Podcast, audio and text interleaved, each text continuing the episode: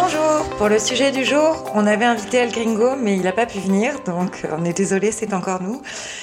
On va parler du café et euh, on va vous inviter à passer au piston. Comment éviter les capsules, les sachets qui finissent par peser à la fois sur le poids de nos poubelles et bien sûr sur la planète? Côté café, il n'y a rien de mieux que cette bonne vieille cafetière italienne à piston et franchement, pour le prix de quelques capsules, vous pourrez vous offrir le meilleur café fraîchement torréfié au monde ou pas loin. Donc bien sûr, elles sont plus écologiques et plus économiques.